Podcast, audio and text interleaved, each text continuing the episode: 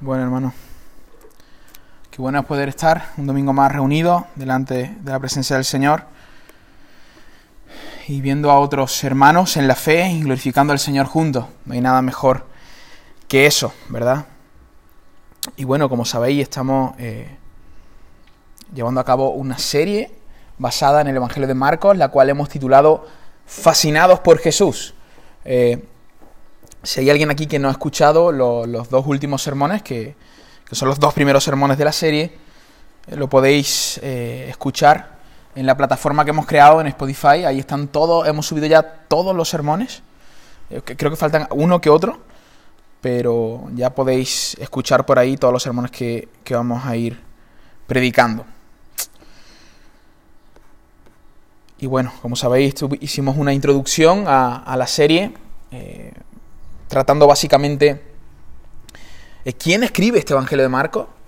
Que como vimos fue, fue Juan Marcos, fue el joven Marcos. Y también vimos el enfoque del Evangelio que, que está eh, trazado en el capítulo 10, verso 45, ¿verdad? El Hijo del Hombre no vino a ser servido, sino a servir y dar su vida por mucho. Y por eso Jesús nos fascina, porque Él, a diferencia de otros reyes o de otros gobernantes de la tierra, Él es el rey humilde, el rey que sirve. Y eso es lo que nos choca y nos fascina de Jesús. La semana pasada eh, empezamos a ver a Jesús en, una escena ya, la escena del bautismo, la cual no pudimos terminar y vamos a concluir con la gracia del Señor en esta, en esta tarde. Eh, no sé si lo recordáis, pero hablábamos de esta pulserita, ¿verdad? Que muchos jóvenes llevaban en la muñeca que decía, ¿qué haría Jesús en esta circunstancia? Y bueno, de nada sirve, decíamos, llevar esta pulsera si no tenemos la Biblia en la mente, si no sabemos qué hizo Jesús en diferentes circunstancias. Y precisamente eso es lo que estamos haciendo a lo largo de esta, de esta serie, es ver a, Cristo en distintos escenarios en el Evangelio de Marcos, un, Evangelio muy, eh, muy de acción, muy de hechos, muy de obras de Cristo. Es, es eh, el único Evangelio que relata menos enseñanzas de Jesús, aunque las hay, hay parábolas, hay enseñanzas de Cristo, pero aquí vemos a Jesús en acción, a Jesús haciendo muchísimas cosas, entre ellas sanar enfermos, resucitar muertos, perdonar pecados eh, y finalmente eh, morir en la cruz por nosotros y resucitar al tercer día. Estuvimos hablando la semana pasada sobre el bautismo de Juan. Estuvimos leyendo eh, Marcos capítulo 1 del verso 4 al verso 11, no sé si lo recordáis, y dividimos el sermón en dos puntos, el bautismo de Juan y el bautismo de Jesús, para hacer una diferencia, una distinción entre ambos bautismos, porque en el texto veíamos cómo Juan bautizaba y finalmente Jesús también bautizaba. Eh, solo pudimos quedarnos ahí en el bautismo de Juan, donde de hecho hablamos de la vida de Juan, el mensaje de Juan y el bautismo de Juan. Y era muy interesante todo esto porque tanto la vida como el mensaje, como incluso el bautismo, la forma en la que Juan bautizaba, que era diferente a la que en aquellos momentos eh, se bautizaban las personas para ser parte de una secta del judaísmo, en este caso los esenios, e-, era una forma distinta, diferente, donde él incluía a un agente externo bautizando a otras personas. Y todo esto, todo esto, su vida, su mensaje, incluso su bautismo, está haciendo énfasis en alguien, está apuntando a una persona y esa persona, como Juan lo va a decir en diferentes eh, evangelios, es Jesús. Porque él constantemente está diciendo, Él es el Cordero de Dios que quita, que quita el pecado del mundo. Y nos quedamos ahí. Es decir, no pudimos avanzar al, verso 8 y hoy vamos a estar leyendo desde el verso 8 al verso 11 y con la gracia del Señor vamos a tratar de de hablar sobre el bautismo de Jesús. Entonces vamos a leer el texto, eh, Evangelio de Marcos, capítulo 1, el verso 8, desde el verso 8 al verso 11, dice así, yo a la verdad os he bautizado con agua, aquí está hablando Juan el Bautista. Yo os he bautizado con agua, él está diciendo a su público, a la multitud que está allí en el desierto con él, en el Jordán. Pero, dice Juan, él, os bautizará con Espíritu Santo. Y luego dice, aconteció en aquellos días que Jesús vino de Nazaret de Galilea y fue bautizado por Juan en el Jordán. Una, una, un hecho muy interesante. Y luego cuando subía del agua, cuando Jesús subía del agua, vio abrirse los cielos y al Espíritu como paloma que descendía sobre él. Y vino una voz del cielo que decía, tú eres mi Hijo amado. Esta palabra es muy interesante, amado, en el original también se traduce como mi único Hijo. En ti tengo complacencia, en ti tengo complacencia. Vamos a hacer una oración, Señor. Ayúdanos a comprender de manera más profunda tu palabra y que salgamos aquí impregnados de ti, Jesús, fascinados por ti, Señor, por quién eres tú, por cómo hablas, por las cosas que haces, por tu carácter, Señor, por tu actitud, Señor, por, por tu gran hazaña en la cruz, en la cual nos diste vida, Señor. Gracias por todo, Padre, te amamos. Bendice tu palabra, Señor, tu nombre. Amén y amén. Pues bien, hermanos, en, en estos versos, verso, del verso 8 al 11, vemos dos sucesos muy interesantes. En primer lugar, que Juan está prediciendo lo que Jesús va a hacer. Jesús, por lo visto, va a hacer algo muy similar a lo que hace Juan porque él va a bautizar. Pero la diferencia es que Jesús va a bautizar en el Espíritu o con el Espíritu o por el Espíritu. Utilizad el término que queráis, la Biblia los intercambia constantemente. Pero eso es lo que va a hacer Jesús, va a bautizar en el Espíritu.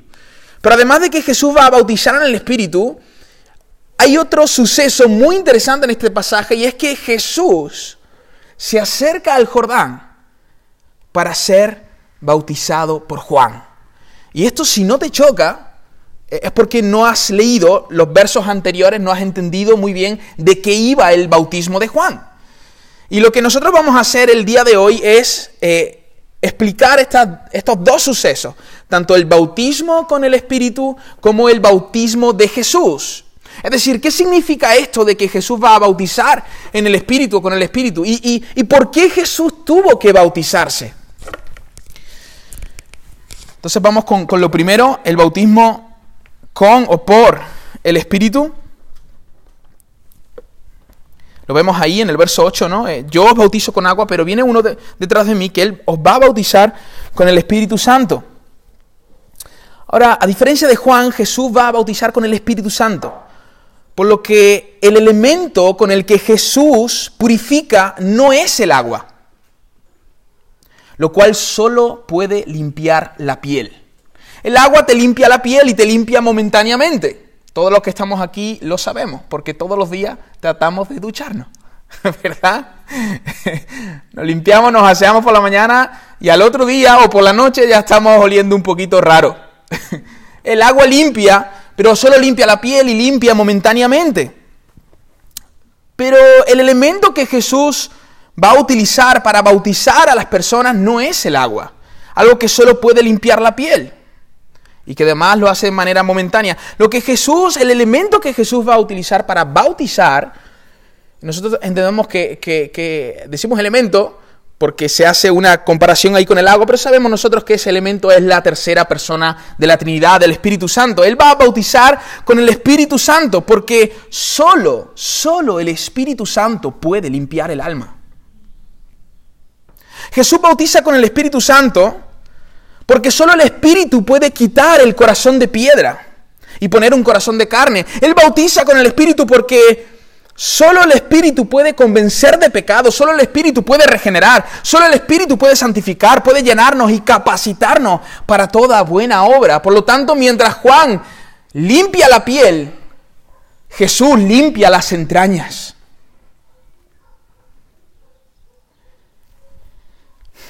Hay una diferencia abismal, hermano, abismal entre el bautismo de Juan y el bautismo de Jesús. Porque el bautismo de Jesús produce de manera real y efectiva y profunda lo que el bautismo de Juan apenas puede simbolizar. El bautismo de Jesús produce de manera real, profunda, genuina, verdadera, lo que el bautismo de Juan, lo que el bautismo en agua solo puede simbolizar. El bautismo en agua simboliza purificación. El bautismo en el Espíritu la produce. El bautismo en agua simboliza muerte al pecado, pero el bautismo en el Espíritu lo produce. El bautismo en agua simboliza una nueva vida inclinada a Cristo. Eso es lo que ocurre cuando nosotros nos estamos levantando de las aguas, estamos diciendo estamos muertos al pecado y ahora estamos vivos, hemos resucitado juntamente con Cristo para vivir para ti. Pero eso es solo un símbolo. Sin embargo, el bautismo en el Espíritu produce precisamente eso, un corazón inclinado y tierno al Señor. El bautismo en agua nos lleva a confesar con nuestra boca que Cristo es el Señor. ¿Acaso no fue eso lo que hicimos cuando pasamos por las aguas? Confiesas que Cristo es el Señor y algunos pastores incluso dicen, ¿verdad? En base a tu confesión, no me quiero mojar mucho, en base a tu confesión te bautizo en el nombre del Señor, no en base a tu confesión. El bautismo en agua llega, nos lleva a confesar con la boca que Cristo es el Señor, pero el bautismo en el Espíritu nos lleva a creer desde lo más profundo del corazón que Dios levantó a Cristo de los muertos. Y ahora Él es el Señor de nuestra vida y eso se nota en nuestra manera de hablar, en nuestra manera de conducirnos en este mundo, en nuestros gestos, en nuestras actitudes. Eso se nota porque ha habido una obra interna que solo el Espíritu puede realizar. Ahora mi pregunta es esta. ¿Solo has sido sumergido en las aguas? O también has sido sumergido en el Espíritu. Quizás recuerdas el día de tu bautismo, un día muy bonito, quizás no, sé si posiblemente el cielo no se haya abierto y la voz del Padre no haya sonado, como en el caso de Jesús, pero seguramente recuerdes aquel día, aquella persona que te llevó a las aguas, que te introdujo, aquel mentor, ah, yo me acuerdo de aquel pastor, que cómo me bendijo, cómo me llevó al Señor. Quizás puedas recordar, hacer memoria de aquel día donde tú eh, te identificaste con Cristo en el bautismo e hiciste pública tu fe, porque una de las cosas eh, por las cuales nos bautizamos es para eso, para identificarnos con Cristo y hacer pública nuestra fe. Y obviamente porque es una ordenanza del Señor. Pero la pregunta es, ¿te acuerdas cuando fuiste sumergido en el Espíritu? ¿Te acuerdas de tu encuentro con Dios? De cuando Él te tomó del corazón? ¿Te acuerdas de eso? Déjame leerte un texto del profeta Ezequiel, que básicamente eh, él va a predecir lo que ocurre en el ser humano cuando somos bautizados en el Espíritu. Ezequiel capítulo 36, versos del 25 al 27. Y voy a ir deteniéndome poco a poco en este texto. Ezequiel 36, versos 25 y 27, el Señor aquí por medio del profeta le está diciendo qué ocurrirá en el nuevo pacto. Ezequiel 36, 25 al 27 dice, esparciré sobre vosotros agua limpia y seréis limpiados de todas vuestras inmundicias y fijaros, dice, de todos vuestros ídolos os limpiaré. Aquel que ha sido bautizado en el Espíritu no tiene ídolos. Y claro, quizás, y más ahora que estamos en Semana Santa, piensas en un ídolo y te estás imaginando a una imagen, ¿verdad? Representando a, la Virgen María o a Jesús Nazareno o cualquiera de estas esculturas eh, tan bien hechas que hay por ahí. Pero el Señor aquí, aquí y en toda la Biblia, la idolatría es algo mucho más profundo que eso. La idolatría es colocar en el lugar de Dios cualquier otra cosa, cualquier otra cosa, incluso cosas que pueden ser buenas en sí mismas. Y el texto nos está diciendo aquí que cuando somos bautizados en el Espíritu, cuando el Espíritu Santo llega a nuestra vida, cuando Jesús nos bautiza, los ídolos se acaban, se terminan. Os limpiaré de todos vuestros ídolos. Ahora mi pregunta es, ¿Ubicas ese día donde no había ídolos, donde el único que gobernaba era Cristo el Señor, cada área de tu vida? Ni tu pareja, ni tus hijos, ni tu ministerio, ni tu trabajo, porque estas cosas que estoy citando son los ídolos de la sociedad moderna. El trabajo, el ministerio, los hijos. Yo he visto relaciones de padre con sus hijos que a mí literalmente me han asustado. Digo, está creando a un pequeño Hitler. No puedes arrimarte a, ese pequeño niño. Una sobreprotección increíble. Es su ídolo. Es su ídolo. Si le pasa algo al niño, aunque sea un arañazo, se muere. Y obviamente el padre cuida y ama a su hijo y se preocupa y se duele cuando algo le ocurre a su hijo, pero entiendo que, que estáis, que me pilláis, que sabéis por dónde, por dónde voy. ¿Recuerdas ese día? Porque el que ha sido bautizado en el Espíritu parece ser que Dios limpia de la idolatría, no tiene ídolos. Luego dice, os daré corazón nuevo y pondré espíritu nuevo dentro de vosotros. Y fijaros, quitaré de vuestra carne el corazón de piedra y os daré un corazón de carne. El corazón terco, inclinado a la maldad, soberbio, orgulloso, que mira por encima de los hombros, que no agacha la cabeza con nadie, que vive para sí mismo. Cuando hemos sido bautizados por el Espíritu, el corazón de piedra tiene que destruirse literalmente. El hombre duro empieza a ser un hombre quebrantado. Eso es lo que ocurre en el bautismo. Ahora hay un corazón humilde, tierno al Señor, tierno para con las personas. Y pondré dentro de vosotros mi espíritu, dice el Señor, y haré, y, que, ¿cómo me gusta este pasaje? Y haré, yo haré, porque pondré mi espíritu en ti, y yo haré, yo haré que andéis en mis estatutos y guardéis mis preceptos y los pongáis por obra. ¿Por qué? Porque mi espíritu está en ti y por lo tanto mi espíritu te va a llevar a abrazar mi palabra y a caminar por ella. Entonces, si, si tú no te hallas aquí, si tú no te encuentras aquí, donde no hay ídolos, donde el corazón es tierno, donde quieres abrazar al Señor y su palabra, si tú no te hallas aquí, tienes que hacerte algunas preguntas. Porque a lo mejor has pasado por el bautismo de las aguas, pero no has pasado por el bautismo del Espíritu. Si no recuerdas momentos así, quizá no hayas nacido de nuevo. Da igual que tengas 30 años viniendo a la congregación, sentándote en la misma silla, solo falta que le pongamos tu nombre a la silla. O lleves 20 años de ministerio sirviendo al Señor. ¿Recuerdas a Nicodemo? Nicodemo era un gran maestro en Israel. Eh, más experiente que todos los que estamos aquí, con más conocimiento posiblemente que todos los que estemos aquí. Y Jesús se sentó con él, le miró a los ojos a este gran maestro y le dijo, te es necesario nacer de nuevo. Por lo tanto, tus años de ministerio, tus años asistiendo a una congregación, no dicen nada. Y quizá ahora te estés preguntando, oye, pues, a ver, ¿será que he nacido de nuevo?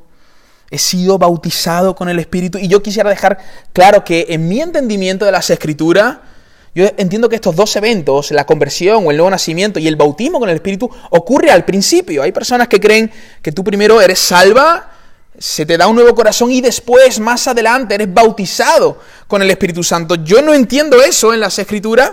Puedo respetar a las personas que piensan así, pero yo entiendo que en el momento de nuestra conversión, ahí somos bautizados y lo entiendo eh, por lo que Pablo nos enseña en 1 Corintios capítulo 12, verso 13, que dice esto, porque por un solo espíritu fuimos todos bautizados, no algunos. Le está diciendo eso a la iglesia de Corinto, le está hablando a hermanos en la fe, le está diciendo todos fuimos bautizados en un cuerpo, es decir, en la iglesia sean judíos o griegos, sean esclavos o libres, y a todos se nos dio de beber, a todos, sin excepción de ninguno, aquellos que forman parte de la familia del Señor, se nos dio de beber de un mismo espíritu.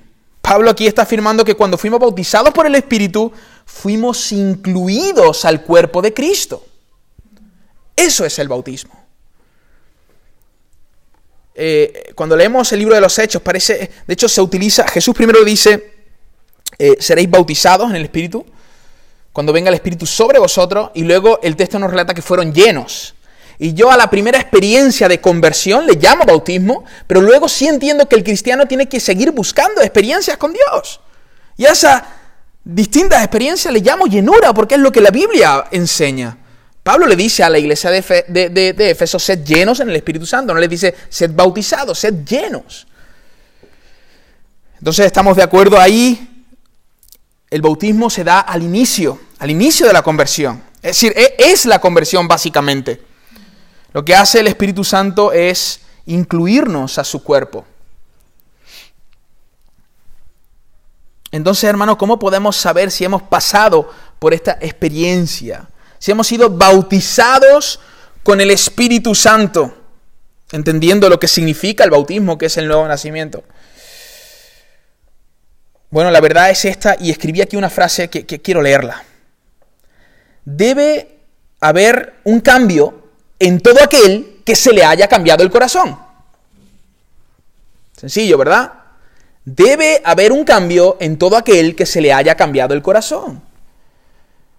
Si el pasar por el bautismo del Espíritu, si Jesús nos ha bautizado en su Espíritu, quiere decir que ha quitado nuestro corazón de piedra y ha puesto un corazón de carne, eso quiere decir que ha habido un cambio interno. Por lo, por lo tanto, ese cambio interno tiene que exteriorizarse. Y si eso no se exterioriza, da igual lo alto que cante. Obviamente no estamos hablando aquí de ser personas perfectas porque estamos siendo constantemente perfeccionados. Y eso podemos verlo en la vida de los discípulos. Pero sí tiene que haber una inclinación, un deseo de luchar contra el pecado. Un deseo de agradar al Señor, un amor claro por el Señor, un amor por la verdad. Me llama mucho la atención esta, esta di distinción que hay en todo el Nuevo Testamento, cómo se, bueno, y en toda la Biblia, pero cómo, cómo se muestra a los hijos de Dios aquellos que aman la verdad. Aman la verdad, no toleran, no soportan la mentira, el engaño, no lo soportan. Y por otra parte tenemos a los hijos del diablo, y es como la Biblia lo enseña, que aman la mentira, el engaño, la falsedad, la hipocresía. A estos la Biblia les denomina como hijos de Satán, porque el padre de la mentira es el diablo. Entonces cuando el Señor nos ha bautizado, nosotros empezamos a amar la verdad. La amamos con todo nuestro ser y con todo nuestro corazón. Eso es lo que ocurre. Hay un cambio en nuestra vida. Debe haber un cambio, y si te quedas con esta frase de todo el sermón, yo me voy contento para casa. Debe haber un cambio en todo aquel que se le haya cambiado el corazón.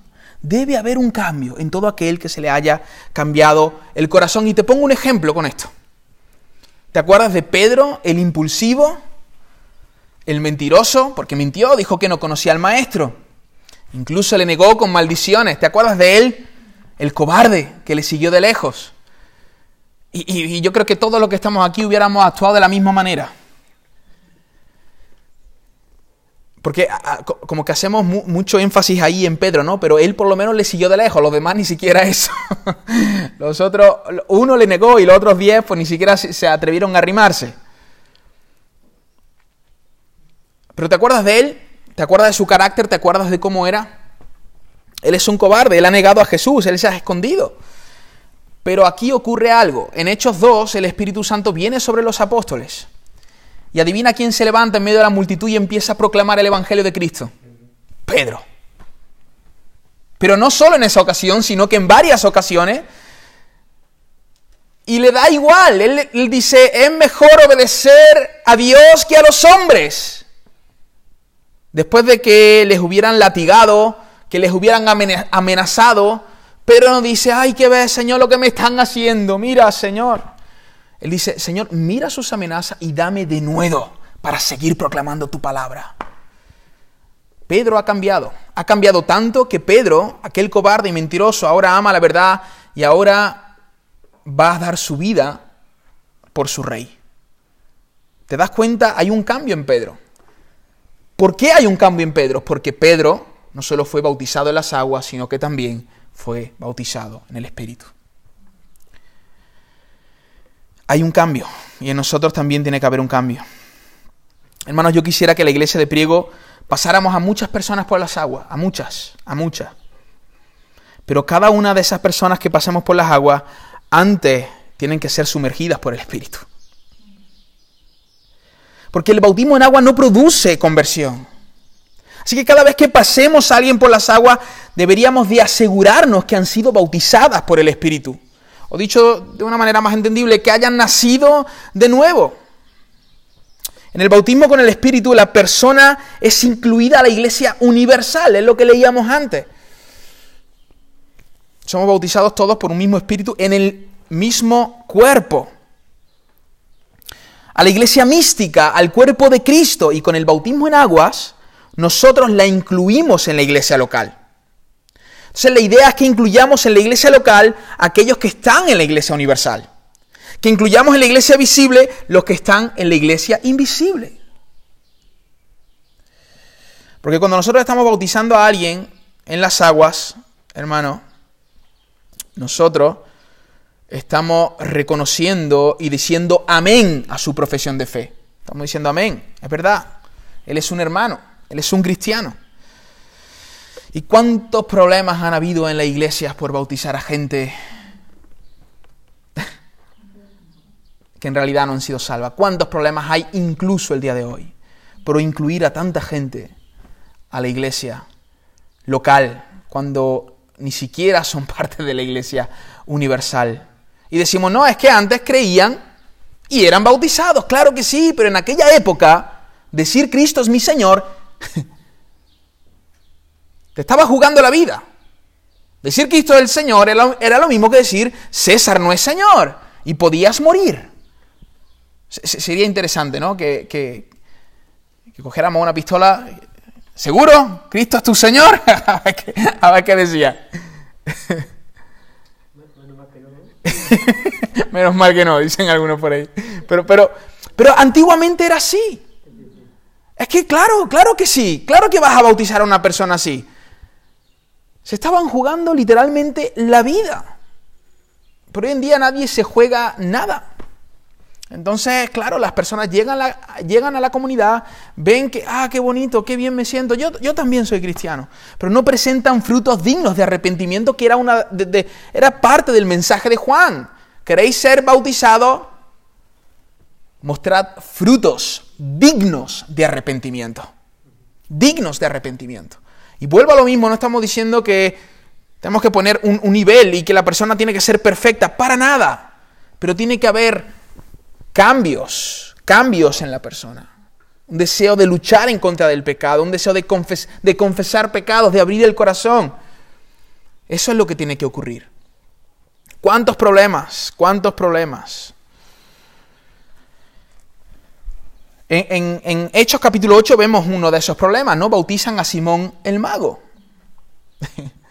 y claro, decimos, bueno, pero no pasa nada. Luego Pedro lo detectó. El problema es que muchos de los que estamos aquí no tenemos el discernimiento de Pedro.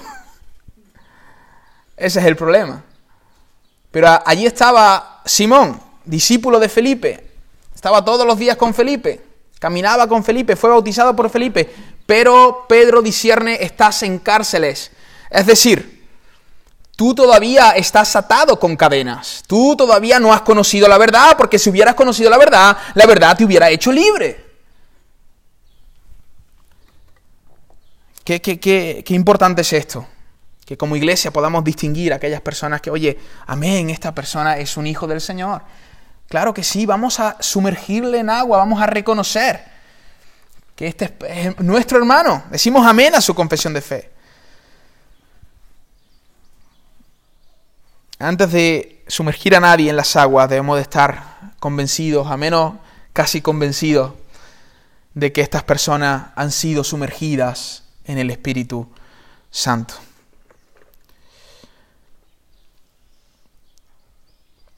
Ahora, tenemos en el texto también el hecho de que Jesús fue bautizado. Jesús bautiza con el Espíritu, es el único que puede hacer esto. El único que puede bautizar en el Espíritu es Jesús. Juan no puede hacerlo. Yo puedo hacerlo en agua. De hecho, hay, hay una cosa muy interesante en los evangelios, no sé si te has dado cuenta. En el Evangelio de Juan capítulo 4, verso 1 y 2, nos dice que, en el capítulo 3 creo que dice que Jesús estaba bautizando con sus discípulos. Y le dicen a Juan, oye, aquel que has bautizado ahora está por ahí haciendo discípulos también y bautizando a gente. Pero en el, en el capítulo 4, verso 1 y 2, si no recuerdo mal, nos dice Juan que Jesús no bautizaba en aguas, que quien bautizaba a la gente en aguas eran sus discípulos.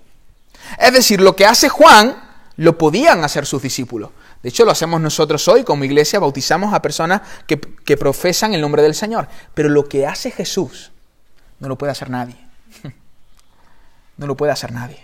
El único que es capaz de tomar el corazón de piedra, quitarlo y poner un corazón tierno y de carne es Él.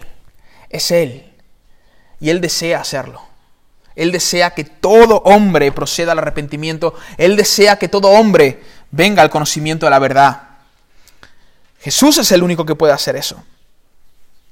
Juan bautiza en agua, pero yo, pero Él, Jesús, os bautizará en el Espíritu Santo. Ahora vemos otra escena y es que Jesús finalmente se acerca al Jordán, allí está Juan bautizando, allí están todas aquellas multitudes y aquello tendría que ser, sinceramente, tendría que ser un espectáculo. Me hubiera gustado estar allí para ver aquello. Personas confesando en voz alta sus pecados, humillándose. Hermanos, el bautismo de Juan no era algo bonito, no era como hoy un bautismo es, muy bonito, la verdad. Pero el bautismo de Juan era algo muy humillante. De hecho, por eso los fariseos no querían bautizarse. Y por eso Juan les dice, eh, mostrad frutos dignos de arrepentimiento. Y como os comenté la semana pasada, yo, yo entiendo, esa es mi percepción, que para Juan el, el notar que había verdadero arrepentimiento en aquellas personas que estaban allí era que ellos llegaban al Jordán proclamando en voz alta sus propios pecados. Y entonces Juan decía, este es un hombre arrepentido. Está confesando abiertamente sus pecados. Ahora, vente conmigo un poco a esa escena. Estamos en el desierto, está Juan Allí hay fariseos con sus túnicas de piedad, mostrando que ellos sí, ellos son justos. Ellos no necesitan ese bautismo, ellos no tienen pecado, hombre. Allí hay fariseos, escribas, posiblemente saduceos también, mirando con recelo lo que está haciendo este predicador peculiar en el desierto. Seguramente celosos porque la gente salía de Jerusalén donde estaban ellos en las sinagogas enseñando y posiblemente ya no les querían escuchar y corrían al desierto para escuchar a este hombre peculiar, a Juan. Y Juan está allí en el Jordán bautizando, predicando a Cristo. Viene uno detrás mía. Ahora es el momento. Él está preparando el camino. Arrepentíos de vuestros pecados. Y allí está Juan. Y allí hay personas, pecadores, de todas las clases. Adúlteros, mentirosos, envidiosos. Todo lo que te puedas imaginar, allí estaba. Lo peor de lo peor de lo peor estaba allí con Juan. Claro, menos los fariseos. Son un sector especial. Y de repente se acerca alguien De repente en la cola de los pecadores está Jesús. Ahora, ponte un poco en el lugar de Juan. El Evangelio de Marcos no lo, no lo relata, pero otros evangelios dice que Juan se opuso al bautismo de Jesús. ¿Por qué? Porque, hermano, Jesús no necesita arrepentirse de nada. Jesús no tiene pecado. ¿Qué hace él en la cola de los pecadores? ¿Por qué se acerca Juan? ¿Qué está haciendo Jesús ahí?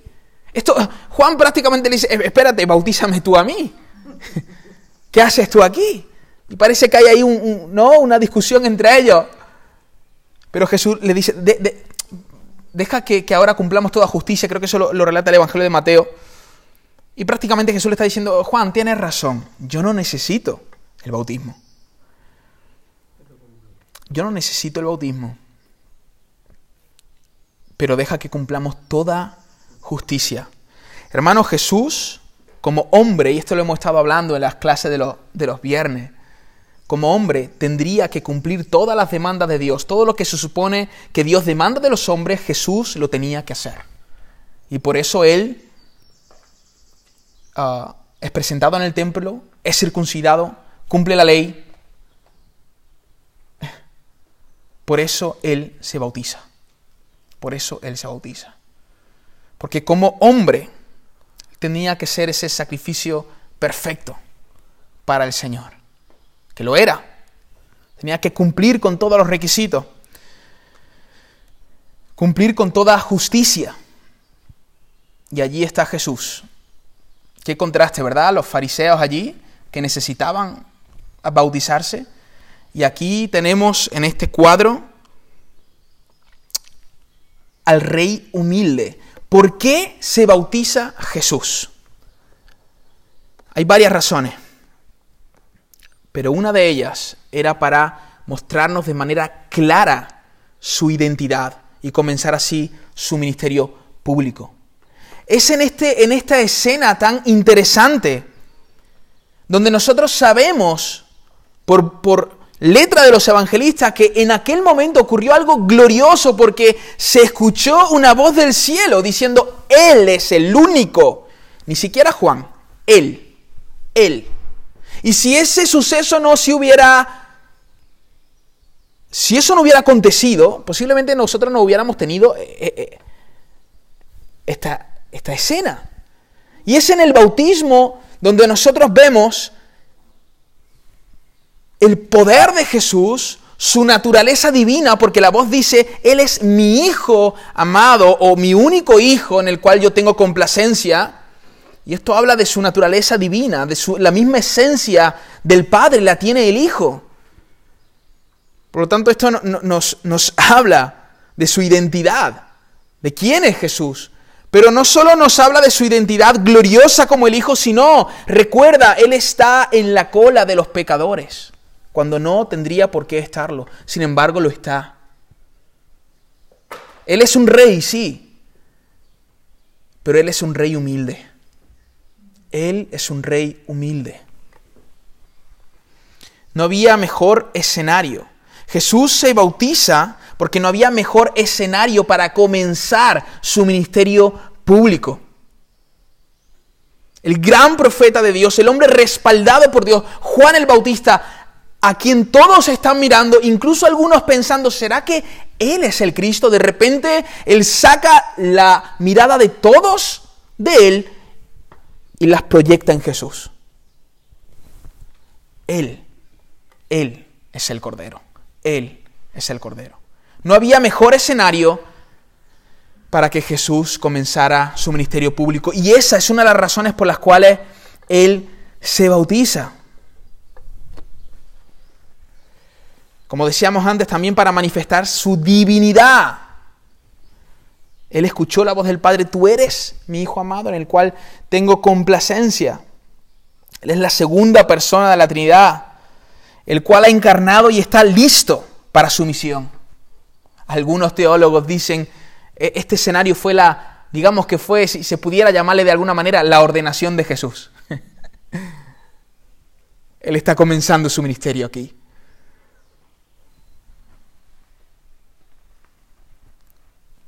Y por último, Él hace esto, hermano, para identificarse con nosotros. Mientras los fariseos estaban del otro lado sin querer acercarse a los pecadores, no queremos bautizarnos para que crean la gente que somos nosotros iguales que esas clases de personas. Ahí está el que nunca cometió pecado el que nunca rompió un plato, el que nunca salió una palabra ociosa o mala de su boca, Él está allí en la cola con ellos, Él está entre su pueblo, identificándose con cada uno de nosotros, porque Jesús no necesitaba el bautismo de fe y arrepentimiento, pero nosotros sí, nosotros sí. Y con su bautismo Él se está identificando con nosotros. De alguna manera, hermanos, desde el principio del ministerio de Jesús, Él está diciendo, yo voy a tomar la vergüenza y la humillación de vuestros pecados, aunque nunca haya cometido pecado, para daros mi justicia. Hay un escritor que, que dice, en su nacimiento descendió del cielo para tomar nuestra naturaleza. Pero en el bautismo, descendió todavía más profundo para tomar nuestra vergüenza. Este es nuestro Señor. Este es nuestro Rey. ¿Te acuerdas lo que decíamos semanas atrás sobre el enfoque de Marcos? Vamos a ver constantemente al Jesús que sirve, al Jesús humilde, al Jesús siervo. Y estamos viendo que desde el principio de su ministerio, Él es el rey, sí, pero Él es el rey humilde. Él es el rey humilde. Jesús es increíble. No hay otro rey como Él. No hay otro rey como Él. Y Él no solo bautizó en aquella época, Él sigue bautizando a personas el día de hoy, sumergiéndolas en su espíritu e incluyendo a cada persona en el cuerpo de Cristo. Y yo espero que el Señor haga eso hoy entre algunos de los que están aquí, de los que estamos aquí. Que si no hemos sido bautizados por el Espíritu, quizá lo hemos sido por las aguas, pero no por el Espíritu, si hay alguien aquí que aún no ha experimentado el nuevo nacimiento, que pueda hacerlo. Que pueda hacerlo. Para concluir el mensaje, hermanos, el bautismo de Juan, el bautismo en las aguas, nos enseña que al igual que Juan, su vida, su bautismo, su mensaje, todo apunta a Cristo y por lo tanto nosotros debemos, a través de nuestra vida, a través de nuestro mensaje, a través de nuestra relación con la sociedad, de nuestra relación con nuestra familia, en nuestro desarrollo, en nuestro trabajo, todo lo que somos, todo lo que hacemos, al igual que Juan, tenemos que apuntar a Cristo constantemente. Tienes que proyectar la visión de todos a Jesús. Desplazarla de ti y llevarla a Jesús. Tú debes reflejar a Cristo. En Juan tenemos el debes. Apunta a Jesús. Pero en Cristo tenemos algo glorioso. Y no es solo el debes, sino que el puedes porque Él no nos dejó huérfanos. Él se fue, pero envió un consolador, el Espíritu Santo, el Espíritu de verdad, el cual está en aquellos que hemos creído en Él, que nos hemos arrepentido de nuestros pecados y que por lo tanto hemos sido regenerados y estamos siendo santificados. El Espíritu está en nosotros y por lo tanto tenemos el poder, el dunamis para negarnos al pecado, para morir a nuestro ego, a nuestro orgullo, a nuestra terquedad, a nuestra ira.